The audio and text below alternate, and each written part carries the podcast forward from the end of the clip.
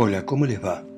Esto es Lecturas desde Santa María de los Buenos Aires, esta ciudad que como no podía ser de otra manera es tanguera, en este continente lleno de otras músicas. Y hoy vamos a hablar de tango. Como ustedes saben, el tango nació en la ciudad de Buenos Aires. Solo dos ciudades en el mundo dieron una música. La ciudad de Nueva Orleans, que dio el jazz, y esta ciudad, que dio el tango.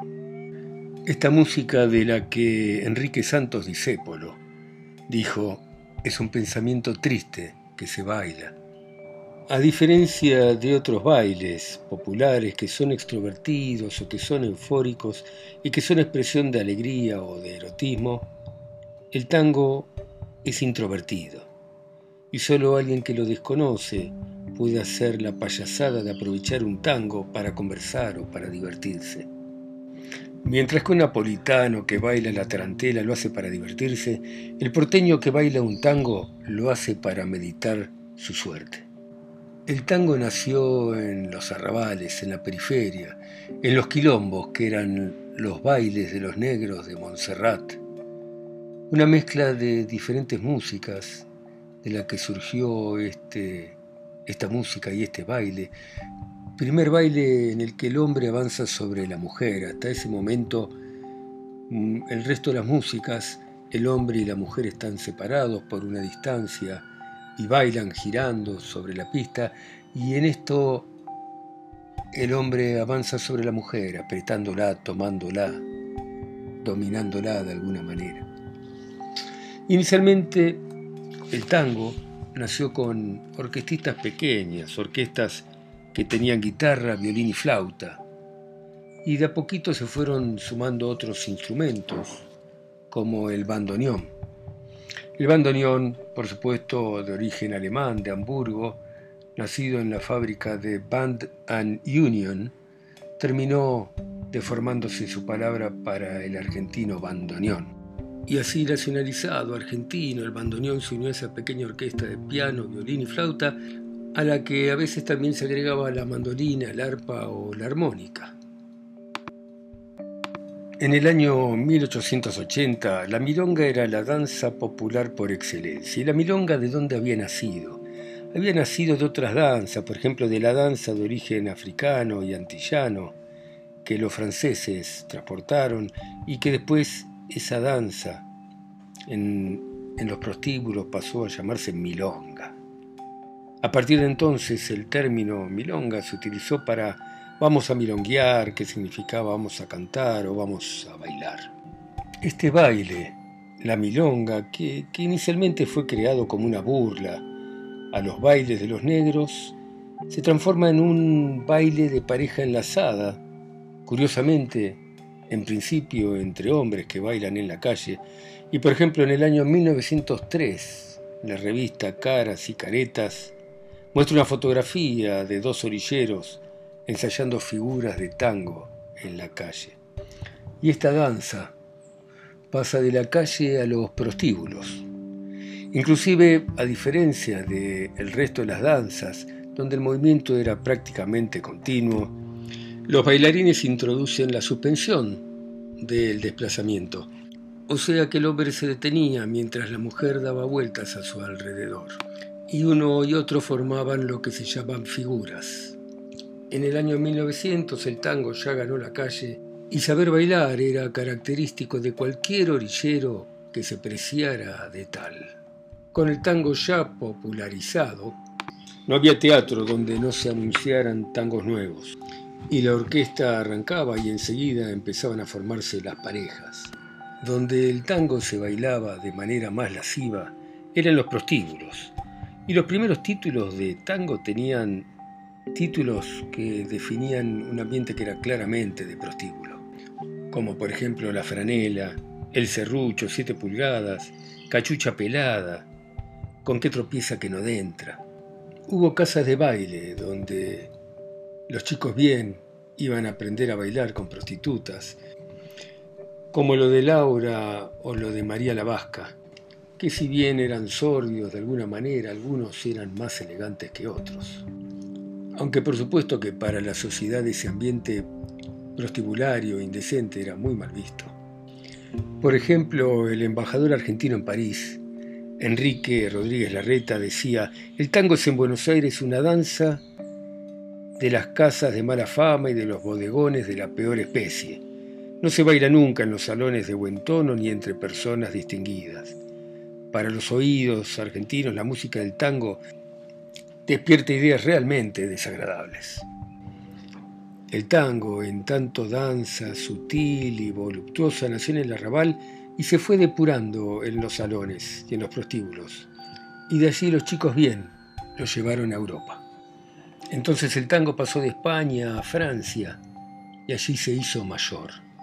Los argentinos se transformaron en profesores de baile, fueron orquestas, cantantes, y pronto Francia y Europa comenzó a amar el tango. Aceptado y produciendo furor el tango en París, volvió al Río de la Plata, donde entonces la sociedad, la gente decente, empezó también a bailar el tango en sus salones. De una música alegre, inicial, empezaron a aparecer letras, como dijimos, primero prostibularias, después retratando la vida de aquel Buenos Aires y de su gente, y después muchas profundamente poéticas. Estas letras, entre otras cosas, estaban llenas de localismos, del lunfardo, una lengua que había nacido también en el bajo fondo, mezcla de italiano, francés y otras, de las que se apoderó el argentino y las hizo suyas como una seña de identidad. Acá está, por ejemplo, Don Juan, el taita del barrio del año 1900 de Ricardo Podestá. Fue grabado por Marambio Catán en 1920 y posteriormente también en el 32 por Alberto Gómez. Y finalmente Charlo, un cantante de tango, lo registró con acordeón y guitarras en 1940. No se sabe muy bien cuándo fue escrito, y fue dedicado en el café de Hansen, que quedaba en Palermo, al taita don Juan Cabello. Hacia el norte del Retiro y próximo al puerto estaba la batería Libertad o la batería 11 de septiembre. Luego ahí se establecieron a mediados del siglo XIX varios cuarteles. Por supuesto aparecieron los cuartos de las chinas cuarteleras, que eran almacenes y peringundines de baja estofa, que se extendieron por el paseo de la Alameda y luego paseo de Julio, lo que hoy es Leandro N. Alem y el Bajo, y que era lugar de taitas, compadritos, milongueros y malevos. Y este tango dice así.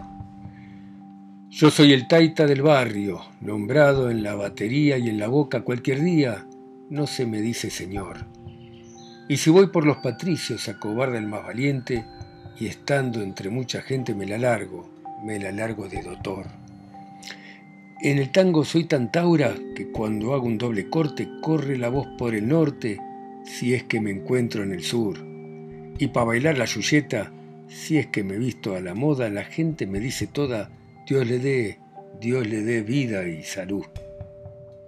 No hay teatro que no conozca, pues hasta soy medio artista y luego tengo una vista que hasta dicen que soy luz. Y la forma de mi cuerpo, arreglada mi vestido, me hace mozo muy querido, lo juro, lo juro por esta cruz. Yo soy el taita del barrio, pregúntenselo a cualquiera, no es esta la vez primera en que me han de conocer, yo vivo por San Cristóbal, me llaman don Juan Cabello, anótenselo en el cuello y ahí va, ahí va si me quieren ver. Calá, che, calá, siga el piano, che, Dese cuenta usted y después dirá con este taita, pondrán por el norte calache que corte, calache calá. Acá tenemos el porteñito de 1903 de Ángel Gregorio Villoldo. Este tango fue grabado por Gobi en el sello Columbia en el año 1907 y 1908 y después lo registró Ángel Agostino con Vargas como cantante en el sello Víctor en el 43 y por supuesto después hubo del Carril en el 46. Es un tango de ritmo ligero, compuesto por Villoldo en 1903 y tal vez grabado en esa época, aunque no se guarda registro. Fue difundido en la voz de Alfredo Gobi, y en los versos de este tango se muestra al rufiancito, que estaba por supuesto latente en el compadrito y que no tardaría en mostrar las garras. Ángel Villoldo, que no se sabe muy bien cuándo nació, fue guitarrista, compositor y también letrista y colaboró con revistas como Caras y Caretas y Fray Mocho y murió en 1919. Y este tango, de Villoldo, el porteñito, dice esto. Soy hijo de Buenos Aires, por apodo el porteñito, el criollo más compadrito que en esta tierra nació. Cuando un tango en la vihuela rasgué a algún compañero, no hay nadie en el mundo entero que baile mejor que yo. No hay ninguno que me iguale para enamorar mujeres. Puro hablar de pareceres, puro filo y nada más. Y al hacerle la encarada la fileo de cuerpo entero, asegurando el puchero con el vento que dará. Soy terror del malevaje cuando en un baile me meto, porque a ninguno respeto de los que hay en la reunión. Y si alguno se retoba, queriendo meterse a guapo, yo le encajo un castañazo y a buscar quien lo engendró. Cuando el vento ya escasea, le formo un cuento a mi china, que es la paica más ladina que pisó el barrio del sur y como ha caído del cielo entra el níquel al bolsillo y al compás de un organillo bailo el tango a su salud. Bueno, muy bien. Espero que les haya gustado. Vamos a volver sobre el tango porque amo el tango me encanta el tango, el tango de todas las épocas, que culminó en ese maravilloso tango moderno del gran Astor Piazzolla. Bueno, muy bien. Gracias por escucharme, nos vemos la próxima. Chao, chao.